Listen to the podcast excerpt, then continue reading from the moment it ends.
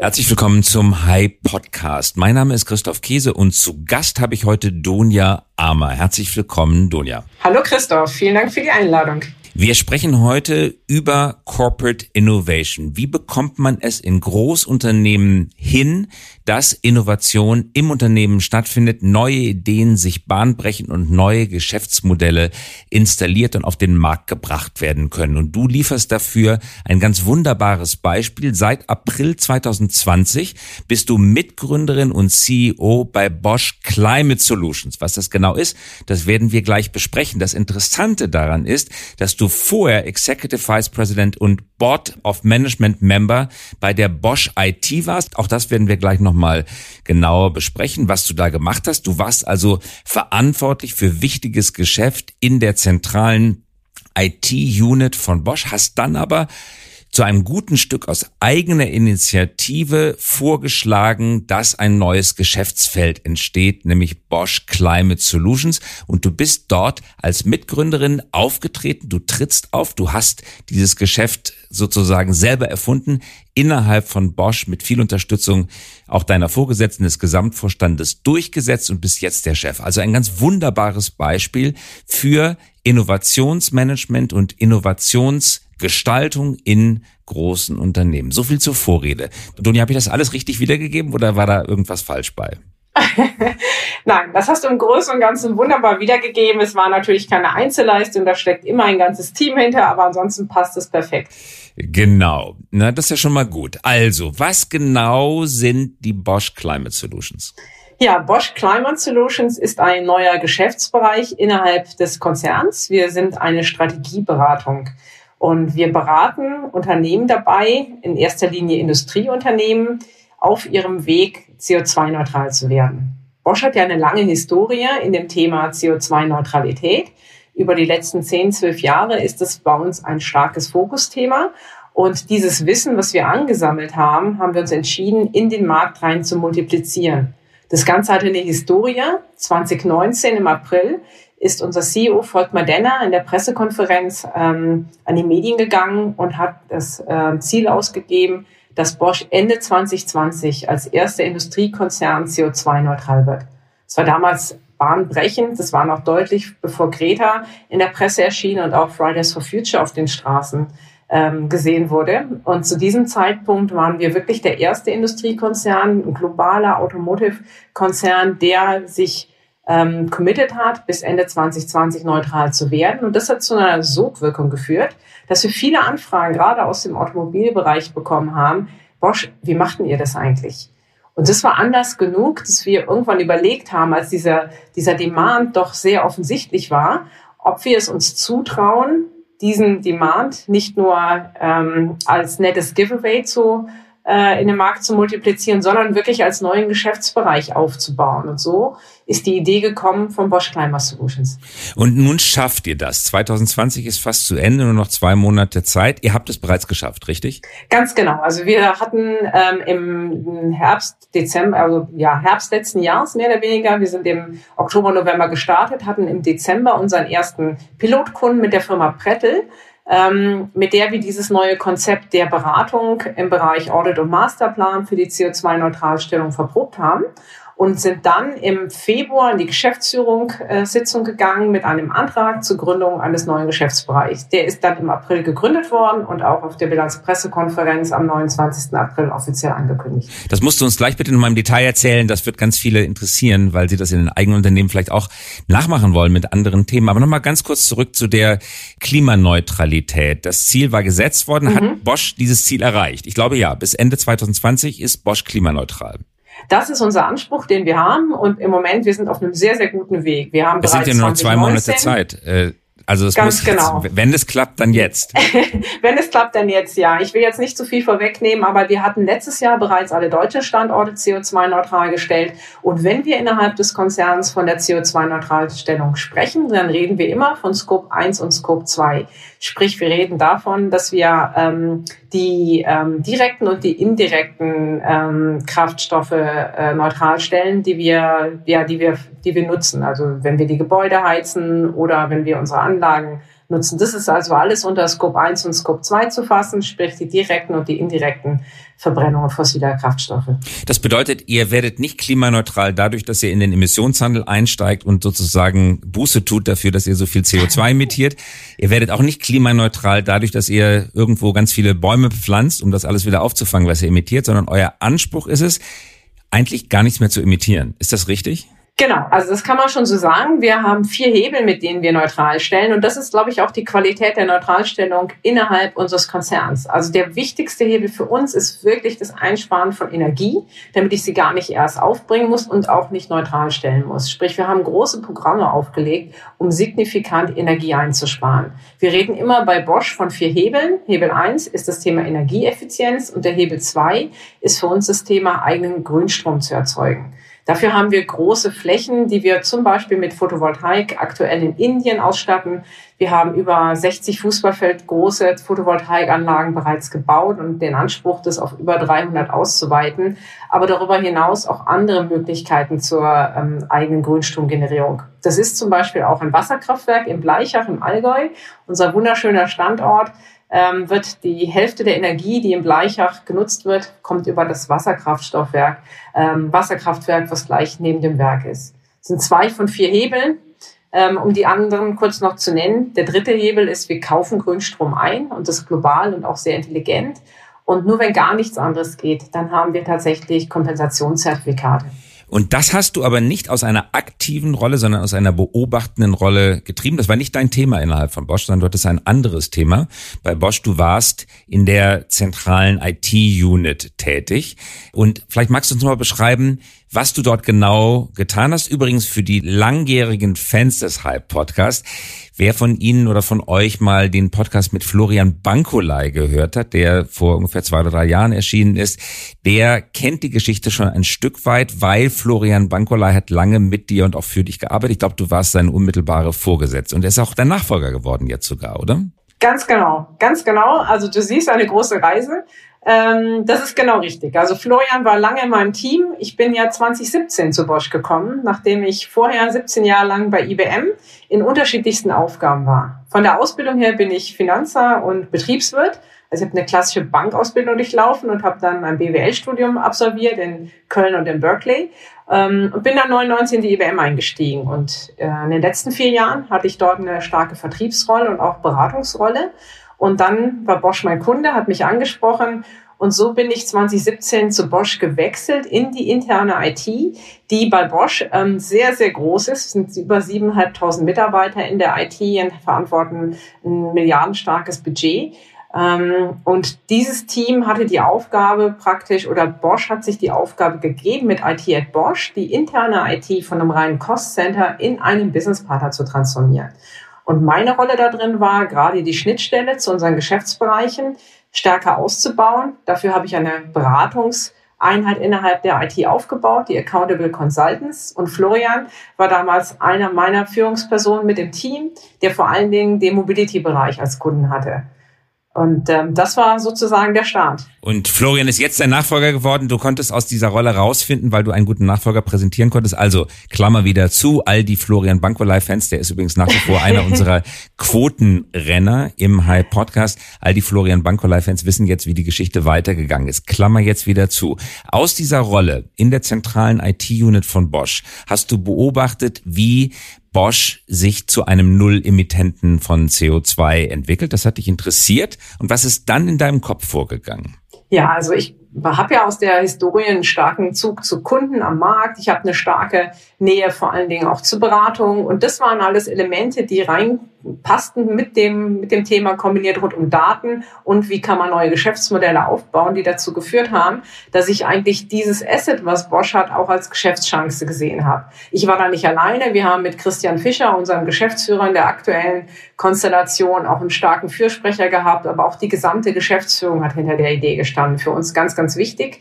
Und von daher sind wir ähm, auf diese Reise gestartet. Der Thorsten Kalweit, der innerhalb des Konzerns die Neutralstellung verantwortet, hat auch einen starken Beratungshintergrund. Und ich glaube, da haben sich ein paar gute Menschen zusammengefunden, die diese Chance gesehen haben, sie formuliert haben und mit mindestens zwei Referenzkunden verproben durften, um dann zu sagen, wir glauben daran, dass man eine Strategieberatung in einem Konzern wie Bosch auch gründen kann.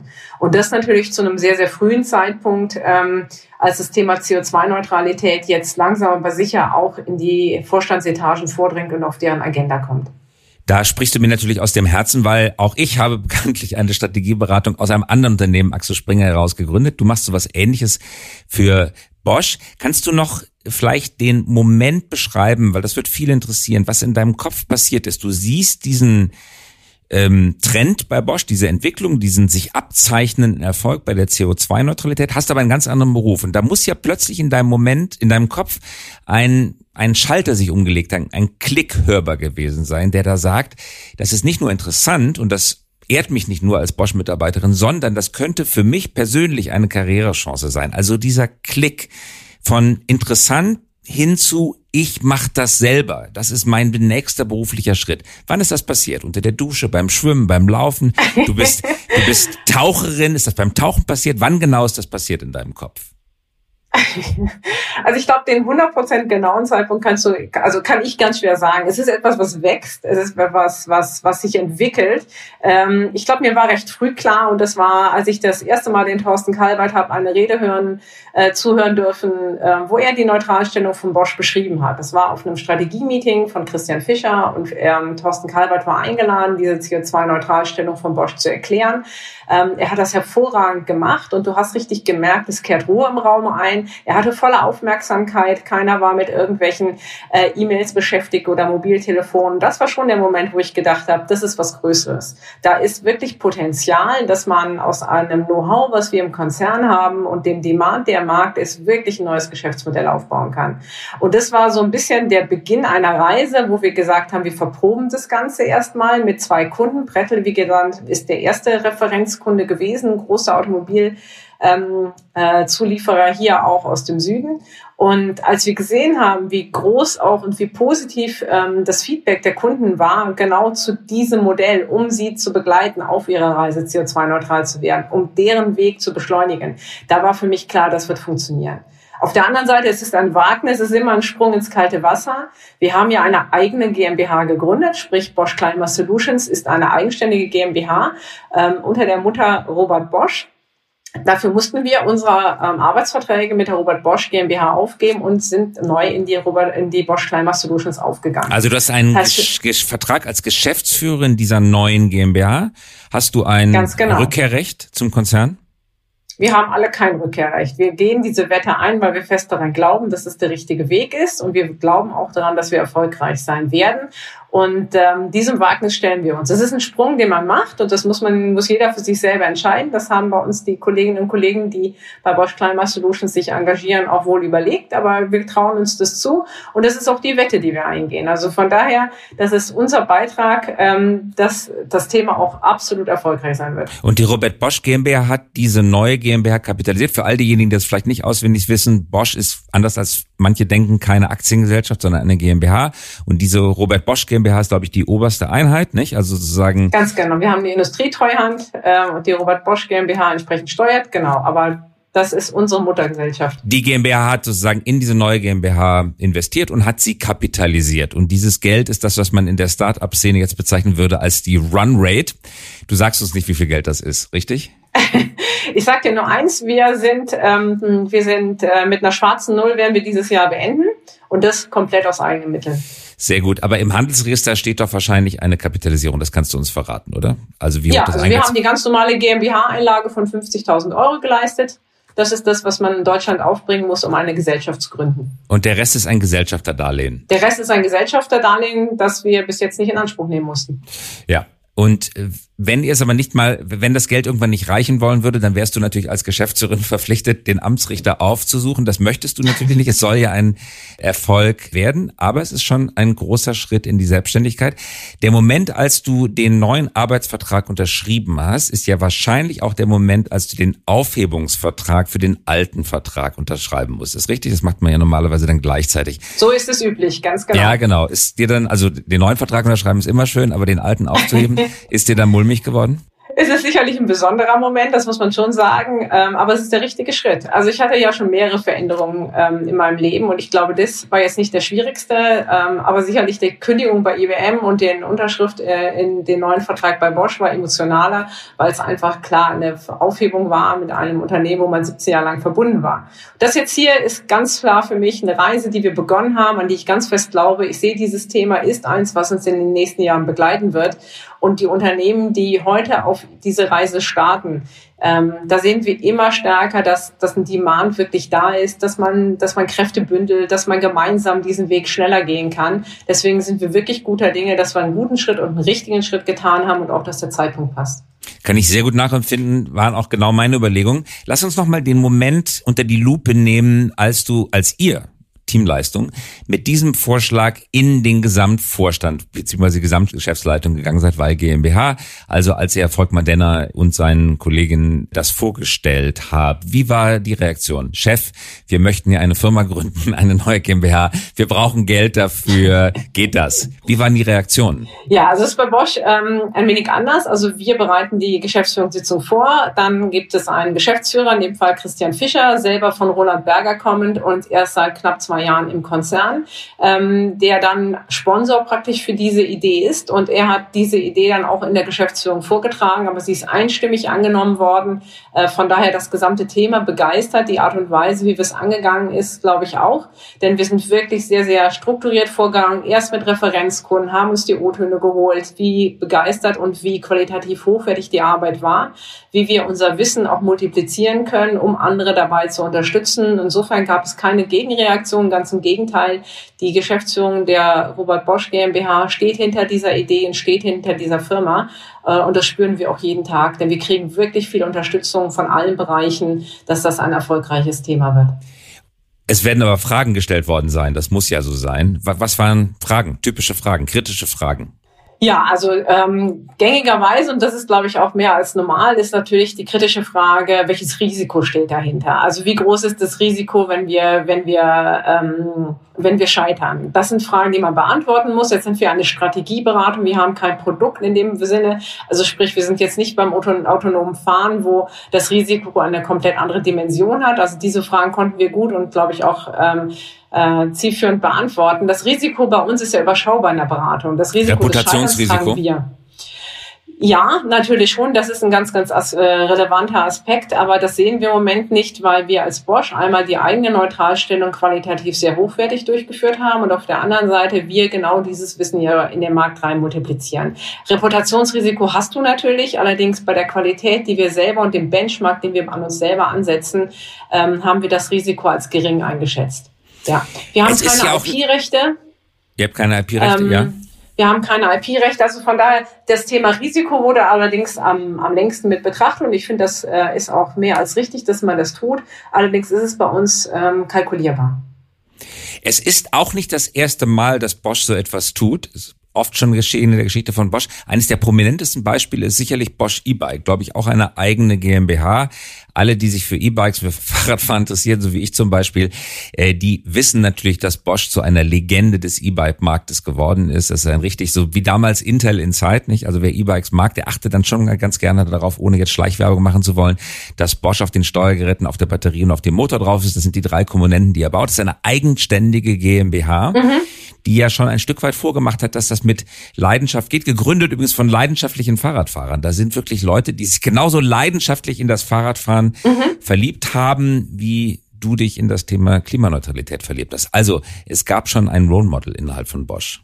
Absolut. Und der Klaus Fleischer, der das äh, E-Bike-Business bei Bosch verantwortet, das ist auch einer meiner größten Coaches hier im Konzern. Mit ihm habe ich mich sehr, sehr eng abgestimmt, bevor wir in die Geschäftsführungssitzung gegangen sind und haben natürlich auch äh, entsprechend die, die Lernkurven verglichen und ich habe da viel von partizipieren können, welche Schritte er durchlaufen hat. Also ist ein großer Freund und Sponsor von Bosch Climate Solutions. Ähm, er sagt, er fährt jeden Tag CO2-neutral ins Homeoffice und von daher ist es für uns ein gutes Role Model, wie man sehr, sehr erfolgreich in einem Konzern wie Bosch auch gründen kann. Jetzt hat er Produkte dabei, damit ist das Thema Risikobetrachtung bei ihm nochmal ein anderes, ähm, aber absolut Bosch E-Bike und Klaus Fleischer für uns absolute Role Models, wie man es richtig macht.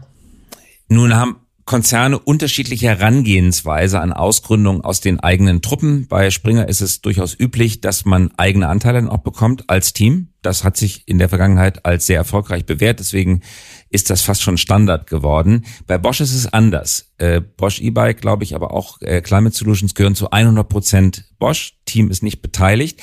War das auch eine Gelegenheit, auch diese Frage mal aufzuwerfen? Ja. Chef, ich möchte nicht nur Firma gründen, sondern ich möchte auch bitte Anteile haben? Ja, haben wir kontrovers diskutiert und ist sicherlich ein Punkt, den wir auch in 2021 nochmal aufgreifen werden. Im Moment sind wir zu 50 Prozent an den Erfolgen von Bosch beteiligt und die andere Hälfte ist die eigene Erfolgshistorie, die wir aufzeigen dürfen. Ah ja, das heißt, es ist virtuell gelöst. Also nicht Anteile genau. dem Handelsregister, sondern virtuell gelöst. Ja. Ganz genau. Okay. Wie, wie hat der Markt jetzt auf das Produkt reagiert? Ihr habt das mit Testkunden ausprobiert, habt es validiert, würde man sagen. Mhm. Und nun geht ihr, seid ihr schon seit April, halbes Jahr, mitten in der Corona-Zeit, toller Startzeitpunkt. Alles virtuell, aber das kann man sich vorher nicht aus. Und man weiß es ja auch vorher nicht. Seid ihr am Markt tätig und müsst jetzt Kunden davon überzeugen. Wie sind die Reaktionen auf die Idee, mhm. aber auch auf die Verbindung mit dem Namen Bosch? Mhm. Ja, also unterschiedlich, das muss man schon sagen. Also es ist bis jetzt eine sehr interessante Reise gewesen, gerade auch sprachst es an. Also wir sind nicht nur gegründet in Corona, sondern wir haben auch sämtliche Kundentermine in der, in der Krise sehr, sehr virtuell meistern dürfen und da unterstützen uns neue Technologien, die auch mein altes Team mit zur Verfügung gestellt hat. Also sprich, die Bosch IT unterstützt uns daher hervorragend mit Teams auch äh, und anderen Möglichkeiten, wie wir virtuell arbeiten können. Und ja, wir haben Kunden reagiert, also sehr unterschiedlich. Ähm, einmal viele überrascht, dass Bosch jetzt einen solchen Weg einschlägt, aber überrascht im positiven Sinne. Mit Bosch verbindet man ähm, eigentlich ein sehr positives Image. Bosch steht für Qualität. Äh, Bosch steht aber auch dafür, dass man uns vertrauen kann, dass wir verlässlich sind, dass wir Partner werden. Ähm, und das führt, glaube ich, auch dazu, dass wir bis jetzt auch eine sehr, sehr positive Resonanz auf unser Offering haben. Wir fokussieren uns im Moment noch auf den europäischen Markt. Das hat schlichtweg steuerliche Gründe und ähm, die meisten unserer Kunden kommen fairerweise auch im Moment noch mit einem Headquarter aus dem deutschen Umfeld, wobei die äh, Fabriken, die wir neutral stellen, nicht immer in Deutschland sein müssen. Also gerade wenn wir Kunden dabei helfen, in einer vierwöchigen Phase einen Audit- und Masterplan zu erstellen, dann können wir das auch aktuell komplett virtuell durchführen. Auch wenn wir uns natürlich freuen, wenn wir nicht nur alles virtuell machen, sondern auch ein persönliches Kickoff haben. Aber ähm, die Corona-Krise hat uns vielleicht beschleunigt, war so unser Fazit bis jetzt. Denn wo man vielleicht in der Vergangenheit einen einzigen Kundentermin am Tag wahrnehmen konnte aufgrund der Reisetätigkeit, können wir heute durchaus bis zu drei Kundentermine qualitativ durchführen. Über Skype, über Teams, über Zoom. Da haben wir mögliche Möglichkeiten, die wir auch nutzen und stellen es auf die Kunden ein. Und das wird sehr, sehr positiv gesehen. Also sprich der Punkt Glaubwürdigkeit, Vertrauen und vor allen Dingen, dass wir es selber gemacht haben, ist für, für viele entscheidend, dass man sich dann auch für ein Haus wie Bosch entscheidet. Wir haben über 400 Standorte, ein Großteil davon Fabriken. Das heißt, wenn wir über Energieeffizienz und Energieeinsparung reden, wissen wir, wovon wir reden, denn wir haben es selber gemacht. Und das ist das Expertenwissen von über 1000 Mitarbeiterinnen und Mitarbeitern global, auf das wir auch als Bosch Climate Solutions zurückgreifen. Sprich, wir holen uns für die unterschiedlichen Themen die richtigen Experten mit an Bord. Wir haben ein großes virtuelles Team und wir können auch Spezialthemen wie beispielsweise das Thema Wasser bestens bedienen, weil wir die Kompetenz im Haus Bosch selber haben und auf die dürfen wir zurückgreifen. Jetzt seid ihr nicht nur eine eigene P&L, sondern seid eine eigene GmbH. So denken aber natürlich auch viele andere P&L-Inhaber und GmbH-Inhaber innerhalb des Konzerns. Wie macht ihr das? Gibt es da Verrechnungspreise? Du sagtest gerade, ihr könnt auf Experten des Konzerns zugreifen. Gibt es da einen Verrechnungspreis? Wird das at arm's length äh, ausgehandelt oder gibt es Konzernrabatte? Wie habt ihr das gestaltet? Ja, also wir haben ganz normal Serviceverträge mit den einzelnen Bosch-Bereichen gemacht. Das ist durchaus üblich, genauso wie wir auch die Services einkaufen, die wir brauchen, um unsere Gesellschaft entsprechend auch im Laufen zu halten. Wir haben IT-Services eingekauft für unsere Infrastruktur. Wir haben Personalservices eingekauft, damit auch die HR-Themen bei uns abgedeckt werden. Und genauso haben wir Serviceverträge mit unseren Experten, sei das aus dem Bereich Energie mit Bosch Industrie, sei das aus dem Bereich Thermotechnologie, wenn es um Großkessel geht, oder aber auch ähm, mit dem, unserem CR-Team. Also sprich, wir haben mit allen Teams innerhalb des Konzerns, die für uns relevant sind, entsprechende Serviceverträge, äh, wo wir die Kompetenz dazu kaufen. Wenn man ein für Leute, die sich vielleicht dafür interessieren, mhm. wenn man jetzt bei euch eine solche vierwöchige Validierung machen möchte oder eine Bestandsaufnahme machen möchte mit der Entwicklung eines Masterplans, gibt man wie viel Geld ungefähr aus? In der Größenordnung 200.000 Euro. Das ist das, wo wir sagen, das ist die Leistung auch wert. Wir machen explizite Festpreisangebote. Bosch hat das Credo, dass wir eher Geld verlieren als Vertrauen. Sprich, es ist unser Risiko, wenn wir ähm, in den vier Wochen mehr oder weniger Kapazitäten brauchen. Wir sind bis jetzt mit jedem Kunden, den wir, ähm, mit dem wir diese Reise begonnen haben, äh, mit einem sehr, sehr positiven Feedback aus dieser vierwöchigen Phase rausgekommen. Und der Kunde bekommt nach vier Wochen, nach dieser Audit- und Masterplanphase, ein ganz klares Strategiepapier, dass er weiß, wie er die vier Hebel Energieeffizienz, neuer Grünstrom selber erzeugen, einkaufen am Markt oder das Thema Kompensation, wie man sie in die richtigen Verhältnisse setzen kann und bekommt praktisch eine Entscheidungsvorlage, um dann den Maßnahmenkatalog in die Umsetzung zu bringen. Das auf einer globalen ähm, Betrachtung ähm, mit der Qualität, dass man wirklich auch den Return on Invest betrachtet. Denn was viele unterschätzen, dieses gesamte Thema Klimaneutralstellung ist kein esoterisches Thema, es ist ein Finanzthema. Ich investiere etwas, um Energie einzusparen und die Einsparung kann ich dann wieder reinvestieren. Und wir zeigen Maßnahmen auf mit einem Return on Invest von meistens auch unter einem Jahr, sodass man auch nicht äh, oder Lighthouse-Projekte hat, Lichtblicke hat, mit denen man im Konzern auch Zustimmung für so einen entsprechenden Fahrplan bekommt. Und wenn dann jemand sagt, das möchte ich bitte schön alles auch umgesetzt bekommen, ich habe da selber zu wenig Zeit und zu wenig Leute dafür und mach mich grün, ja. dann kostet das wie viel? Das kommt dann immer auf die Maßnahme an. Das kommt darauf an, in welchen Schritten man das machen möchte. Das ist sehr, sehr individuell. Das können Energieeinsparmaßnahmen sein, das können Einzelmaßnahmen sein, das kann ein einzelner Standort sein, das kann ein einzelnes Thema sein, wie Thermotechnik beispielsweise. Das ist so individuell und die Bandbreite ist so groß, ich glaube, das lässt sich nicht pauschalisieren. Denn da geht es wirklich um die Umsetzung und auch auch, wie viel kauft man ein, wie viel will man selber machen. Meistens ist es eine Teamleistung, die dann folgt. Abschließende Fragen, Donja, zu den Wirkungen, die diese Selbstständigkeit auf dich persönlich hat. Hast du schlaflose Nächte wegen Umsätze, wegen Mitarbeitern, die nicht so performen, wie du das gewünscht hättest? Wirst du mit anderen Augen angesehen? Hast du eine, spürst du eine Aufwertung dadurch, dass du jetzt sagen kannst, ich bin Geschäftsführerin versus ich bin Mitglied eines Management Boards. Was spürst du persönlich? Was hat sich geändert in deinem Leben durch diesen Schritt? Was hat sich geändert? Ähm, also geändert hat sich auf jeden Fall nochmal, ich bin ja, dass ich, dass ich ein neues Themenfeld für mich erschließe. Ich bin nicht der Klimaexperte bis jetzt gewesen. Ich sehe die Breite dieses Themas. Ich habe mich schon lange und viel immer mit dem Thema Umwelt grundsätzlich beschäftigt, aber sicherlich nicht in der Tiefe. Ich kriege auch nochmal ein neues Verhältnis zu den Produkten bei Bosch und sehe auch die Geschäftsbereiche, die ich vorher vielleicht aus einer stärkeren IT-Sicht gesehen habe, jetzt aus einer CO2-Neutralstellungssicht und, und sehe wirklich all die tollen Beispiele, die wir im Haus Bosch haben. Sei es, dass wir bei Power Tools unsere, unsere äh, Koffer mit recycelbaren, fähig, äh, recycelbaren Materialien ausstatten und dadurch den CO2-Fußabdruck reduzieren. Ich sehe die Teamleistungen, die cross passieren. Die sehe ich sicherlich mit anderen Augen. Ich war vorher durch die IT eher IT-affiner und data-getrieben und jetzt habe ich einen stärkeren Produkt Blick entwickelt, was ich sehr, sehr positiv finde. Für mich selber habe ich schlaflose Nächte. Ähm, das Thema begeistert und, und, und äh, kostet viel Energie bei mir selber, es aufzubauen und auch umzusetzen. Schlaflose Nächte habe ich weniger. Ich merke eher eine Begeisterung für dieses Thema und ich sehe auch, wie man Partnerschaften schließt und wie auf einmal neue Allianzen sich bilden, um so ein Thema rumgetrieben aus dem Thema Purpose. Und ich glaube, das ist das, was wirklich Spaß macht, was für so ein Thema auch äh, einen sehr, sehr positiven Aspekt in das eigene Leben bringt und wo man sich wirklich für ähm, ja einbringen kann. Und jetzt kann ich mir als ganz zum Abschluss, Dunja, nicht verkneifen, dieses kleine Wissen nochmal, ich hatte vorhin schon gesagt, äh, an den Mann zu bringen, an die Frau zu bringen, dass ich über dich habe. Du bist nämlich Apnoe-Taucherin. Das heißt, du tauchst ohne Sauerstoffflasche, ohne technische Hilfsmittel in unfassbare Tiefen. Was ist der tiefste Punkt, den du je erreicht hast beim Tauchen?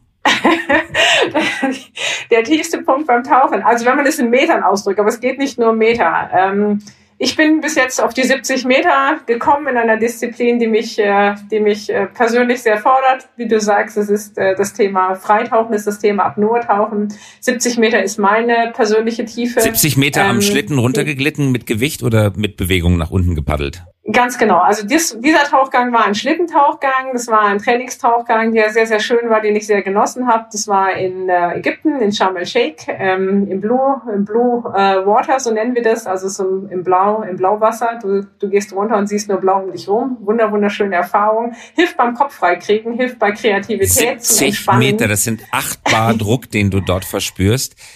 Mit Tauchgeräten wäre das gar nicht so richtig machbar, aber du machst das wie, wie, mit angehaltener Luft. Wie lange hältst du die Luft an? Wie lange kannst du Luft anhalten? Also für so einen Tauchgang ist es äh, ungefähr drei Minuten, die man, die man die Luft anhalten darf. Ähm, es, ist, es ist nicht der deutsche Rekord, den hält meine Freundin Jennifer Wendland an der Stelle, kurzer Marketingblock. Ähm, und die ist über 90 Meter. Ähm, das ist im Moment die Tiefe in Deutschland, die den Maßstab ist. Aber 70 Meter ist natürlich schon eine Hausnummer, aber es kommt immer darauf an. Es ist eine Entspannung. Es ist äh, wie Laufen, was ich auch sehr, sehr gerne mache. Es ist für mich Kopf frei kriegen, abschalten, auf andere Gedanken kommen und sicherlich auch die Kreativität rausziehen, die man braucht, um so eine Aufgabe zu bewältigen. Wie unterdrückst du das Bedürfnis zu atmen? Das ist einfach in dem Moment nicht da, weil die Freude am Sport so groß ist. Wie bei vielen anderen Themen auch. Wenn etwas Spaß macht und sei es das Thema Tauchen, sei es das Thema Bosch Climber Solutions, ich glaube, da vergisst man viele Dinge drumherum und kann sich auf die Sachen konzentrieren und das ist das, was uns ausmacht. Bist du schon mal wie in dem berühmten Film Big Blue, ich weiß nicht, wer ihn gesehen hat, schon mal der Versuchung gedanklich näher getreten, da unten dann da zu bleiben und mit den Delfinen weiter zu schwimmen, statt aufzutauchen? ich hatte bis jetzt immer einen guten Grund, wieder hochzukommen. Das ist ein wunderbares Schlusswort. Ganz herzlichen Dank, Donja Armer, dass du dabei warst. Christoph, vielen Dank. Die CEO, der, genau, du auch, der neu gegründeten Bosch Climate Solutions. Und das war der Hype Podcast. Mein Name ist Christoph Käse und wir hören uns wieder in der kommenden Woche. Danke fürs Zuhören.